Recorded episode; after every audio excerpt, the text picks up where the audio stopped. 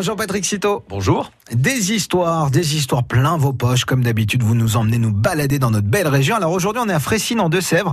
La commune a notamment vu naître Pierre Moineau, haut fonctionnaire et membre de l'Académie française. L'académicien fressinois Pierre Moineau a ainsi mené en parallèle une carrière d'homme de lettres et de haut fonctionnaire. Un sacré parcours pour ce fils d'instituteur né dans le logement de fonction de la petite école de Fressines à 18 km à l'est de Niort en mars 1920.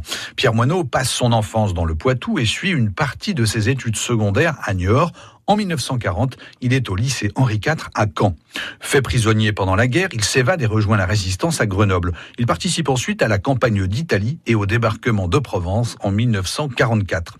Blessé dans les Vosges, il termine la guerre à Sigmaringen en Allemagne. Et comment se déroule sa carrière d'auteur? Après-guerre, Albert Camus fait publier ses premières nouvelles. Pierre Moineau va alors enchaîner les œuvres récompensées.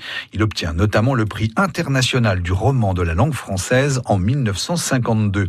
Journaliste et grand reporter, il collabore également à des films animaliers. Pierre Moineau écrit aussi plusieurs scénarios ou adaptations pour la télévision.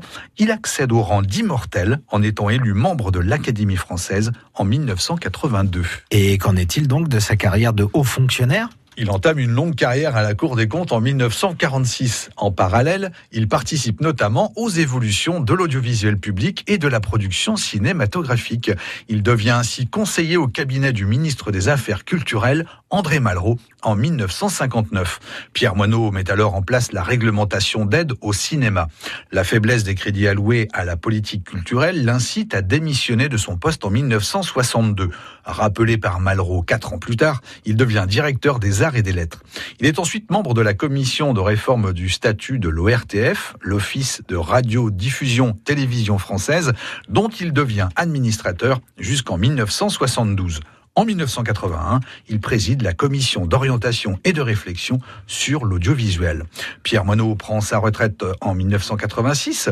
Au cours de sa carrière, il a reçu de nombreuses distinctions, dont celle de grand officier de la Légion d'honneur. En mars 2001, la municipalité de Fressines l'honore à son tour et donne son nom à l'école de la commune. Pierre Moineau s'éteint finalement le 6 mars 2007 à Paris. Eh bien, merci Patrick Citeau. On retrouve cette histoire sur FranceBleu.fr. France Bleu Poitou.